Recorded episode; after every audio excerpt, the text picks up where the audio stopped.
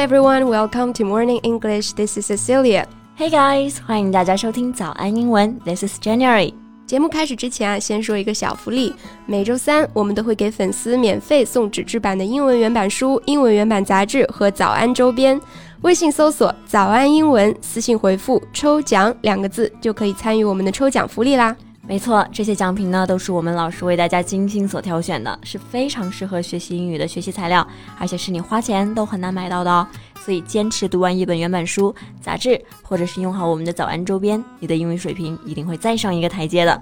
快去公众号抽奖吧，祝大家好运！Jen, so recently I rewatched The Lord of the Rings.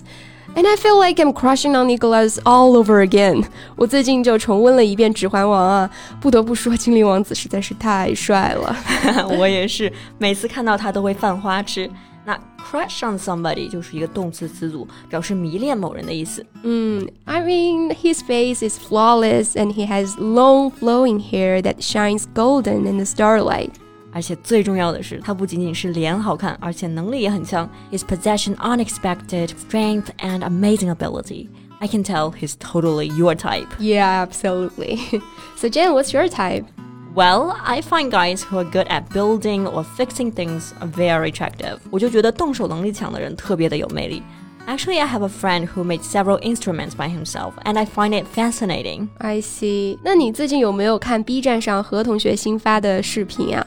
I think you'd enjoy it very much. Yeah, I love his videos, and actually I have followed his video channel for a long time. 那很早之前呢，我就关注了他的视频号。His newest video, you mean the one which is titled "I made the product that Apple gave up"？是的，就是这期标题叫做“我做了苹果放弃的产品”的视频，可以说是火爆了全网啊。那发布了两天呢，就在 B 站收获了接近七百万的播放量，还登上了微博热搜。 Hey, how about we talk about this in today's podcast? 好呀，那在今天的节目当中呢，我们就来聊一聊何同学的这期火爆全网的视频啊。我们今天的所有内容都整理成了文字版的笔记，欢迎大家到微信搜索“早安英文”，私信回复“加油”两个字来领取我们的文字版笔记。对了，大家都抢到了早安英文一折特惠的课程名额了吗？距离活动结束只有最后三天了。那这次活动呢，是早安英文成立以来力度最大的一次。六百八十八元买一年送一年，一千三百七十六元买两年送三年，平均下来呢，只需要二百七十五元一年。本次活动结束之后呢，课程就会涨价到两千九百八十元一年，还有买五年送终身会员的特别活动。嗯，除了直接一折就可以学习我们每周更新的实用口语课程之外呢，我们还赠送了二零二二年全年直播，三百六十五天天天直播。是的，我 January 老师天天给大家直播上课，还有学习群、作业答疑，我们都会亲自来。过年也不放假，只要你愿意学。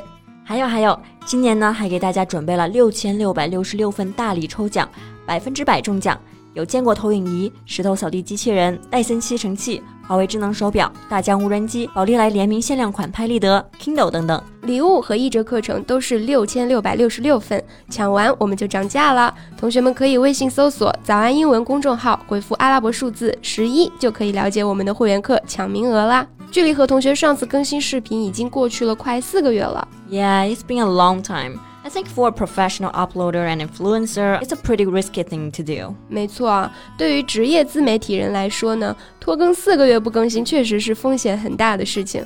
但是呢，何同学就像顶流一样，视频一发就爆了。嗯哼，他在视频里面呢解释了自己做这个视频的初衷。He explained why he decided to make this video. Four years ago, Apple released its own wireless charging board, AirPower. But until now, this product has not been released. 对，起因就是他发现苹果一直宣传说要生产的无线充电板 AirPower 在两年前就被砍掉了。对，那充电在英文当中我们可不能直译是 give electricity，而是应该用 charge 一词。 哎，给手机充电，也就是 charge the phone，right？比方说，我要给我的手机充电了，就是 I'm going to charge my phone。那手机充电器就是在 charge 这个动词后面加上字母 r，变成 charger。比如说，出门忘记带手机充电器了，我们就可以问别人，Do you have a phone charger？or Can I borrow your phone charger？嗯，那我们刚刚说苹果之前就一直宣传说要生产无线充电板 Air Power，那无线充电板也就是 Wireless Charging Board。But Apple canceled this product in 2019 due to technical difficulties. 所以呢，何同学对此就非常的失望。Disappointed at the news, he decided to make his own version of Air Power, but better. 对，五通充电板充电的时候呢，必须要把手机放在板子正中间。假如放歪了，很可能出门前就会拿到一部没有充进电的手机了。But somehow he figured out a way to solve the problem. So instead of a wireless charging mat, he spent two months and made a multifunctional charging desk. And thus created the ultimate version of Air Power, Air Desk. 没错，他花了几个月的时间呢，自己做出了比苹果的 Air Power 更好的产品 Air Desk。Yeah, it's a multifunctional charging desk. Multifunctional 这个单词就是多功能的意思，multi 是一个词缀，表示多的意思。对比方说，multilingual 就是多语言的，multicultural 就是多文化的。那 function 这个单词呢是功能的意思，所以 multi 和 function 在一起，再加上形容词词缀 multifunctional 就是表示多功能的。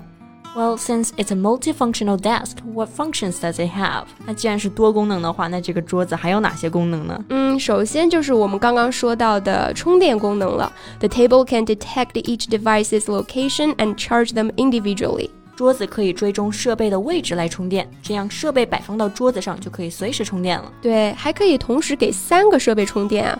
The desk can charge three devices simultaneously。那 simultaneously 就是同时的意思。那除了充电，还有什么功能呢？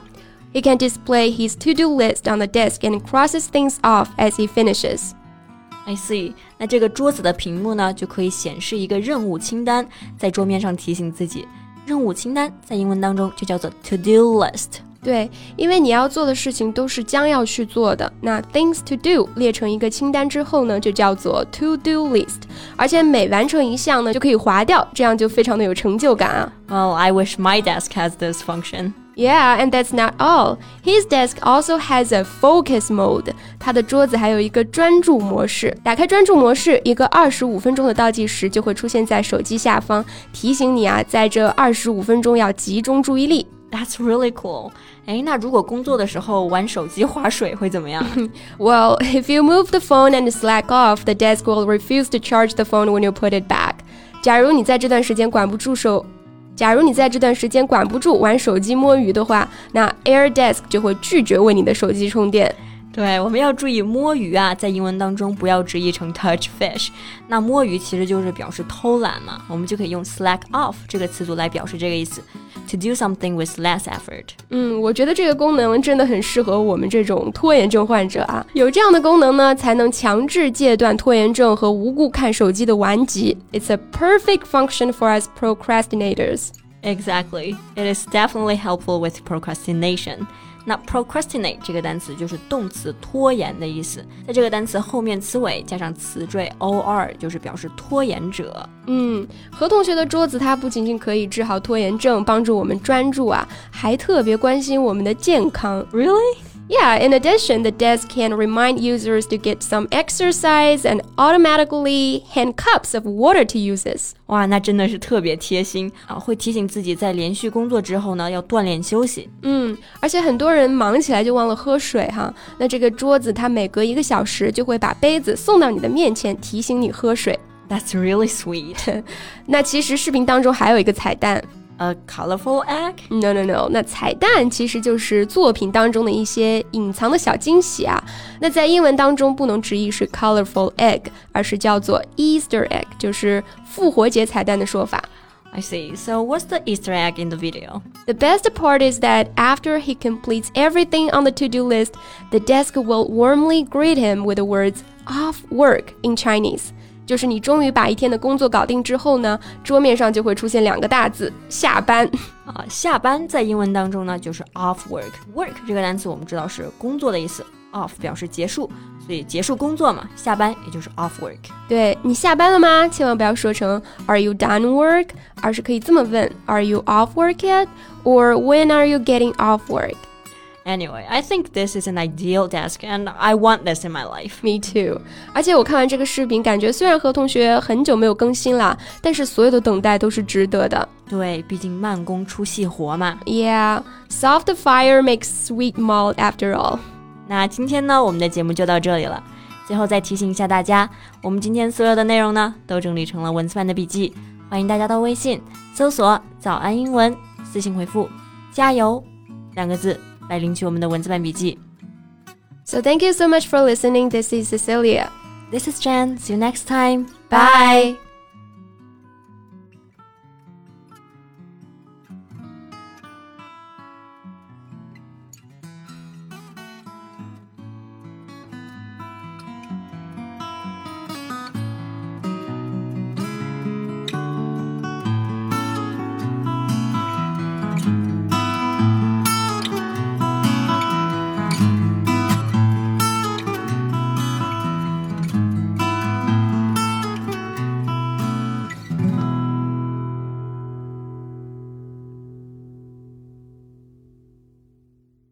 This podcast is from Morning English. 学口语就来早安英文。